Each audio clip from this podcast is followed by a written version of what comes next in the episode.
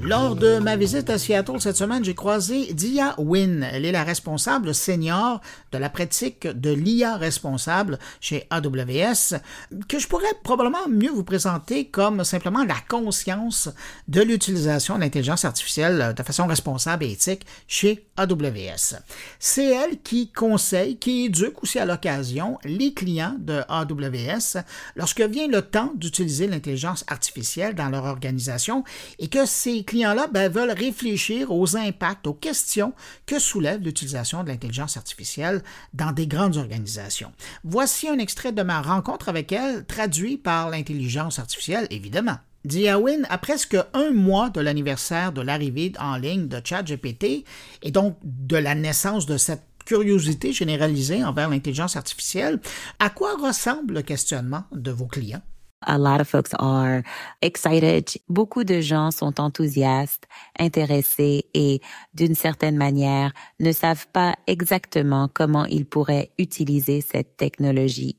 En début d'année, nous avons investi et créé un centre d'innovation en IA générative.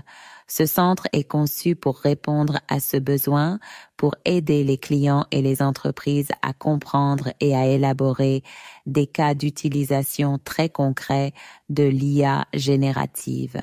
Il leur offre également le soutien de scientifiques des données, d'ingénieurs en apprentissage automatique et d'autres personnes de l'industrie, ainsi qu'une preuve de concept pour prendre cette idée et, espérons-le, créer quelque chose qui leur prouve que l'IA générative est un bon outil à utiliser pour résoudre leurs problèmes commerciaux, quels qu'ils soient.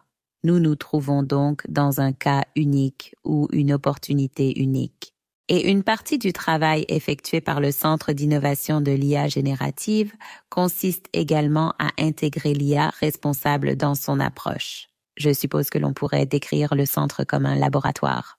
L'une des choses est, vous savez, d'utiliser un atelier comme une opportunité de déballer et de comprendre les objectifs du client. Parfois, les clients viennent avec quelque chose de très, très spécifique qu'ils veulent faire. D'autres fois, cela fait partie d'un exercice de travail à rebours pour pouvoir analyser ce qui est possible et leur donner quelques options sur la manière dont nous pourrions les aider dans ce travail. Avez-vous l'impression que les gens sont mal informés au sujet de l'intelligence artificielle? Tout à fait. Je pense que il y a du bon et du mauvais dans le sens où ChatGPT a été l'application qui a ouvert les yeux de tout le monde sur cette puissante technologie. Mais souvent, les gens pensent que ChatGPT et l'IA générative sont la même chose. Ainsi, lorsque nous parlons à un client, il me parle de son expérience avec ChatGPT et essaie de comprendre comment il peut l'utiliser ou ce qu'il peut en faire. Mais ce n'est pas vraiment ce qu'ils veulent ou leurs préoccupations sont basées sur cette application et pas nécessairement sur ce qui se passera, vous savez, avec une autre application ou avec une application qu'ils ont construite eux-mêmes. Une partie de notre travail consiste à éduquer les clients.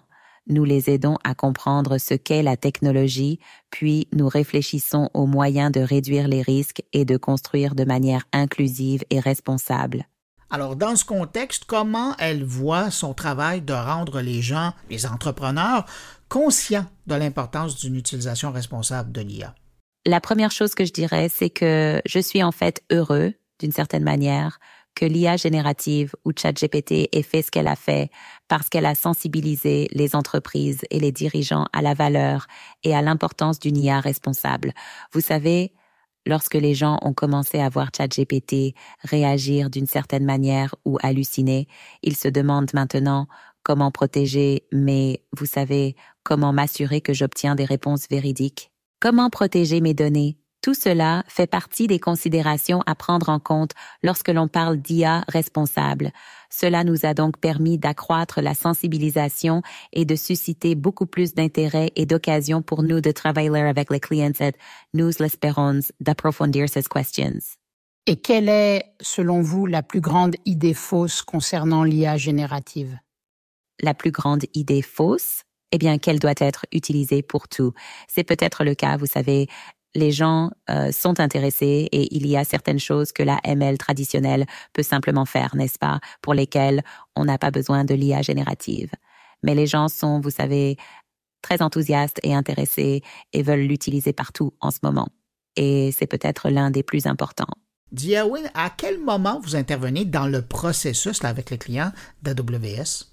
Soit le client sait qu'il peut être préoccupé par certains risques et dit qu'il veut parler à quelqu'un, soit il s'agit d'un cas d'utilisation que l'équipe repère et estime qu'il faut apporter un soutien supplémentaire pour réduire les risques, en particulier lorsque les clients passent par le centre d'innovation de l'IA générative et travaillent sur de nouveaux cas d'utilisation générative, l'IA responsable fait partie de la conception. Cela fait partie du processus.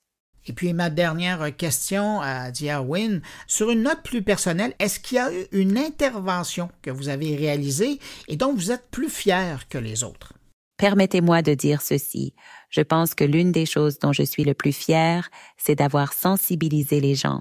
Je veux dire qu'une bonne partie du point de départ pour nous est l'éducation, vous savez, comme aider les gens à réellement, euh, vous savez, comprendre qu'il s'agit d'un domaine de risque ou d'un domaine d'exposition potentielle et pour eux de penser à l'action intentionnelle qu'ils doivent prendre et mettre en place des personnes, des processus, de la technologie, travaillant ensemble pour y faire face. C'est quelque chose que j'ai l'occasion de faire régulièrement et c'est en fait la partie la plus excitante parce que je crois que ces conversations qui fonctionnent avec les clients se répercutent en fait non seulement sur ce client mais aussi sur leurs clients et ainsi de suite.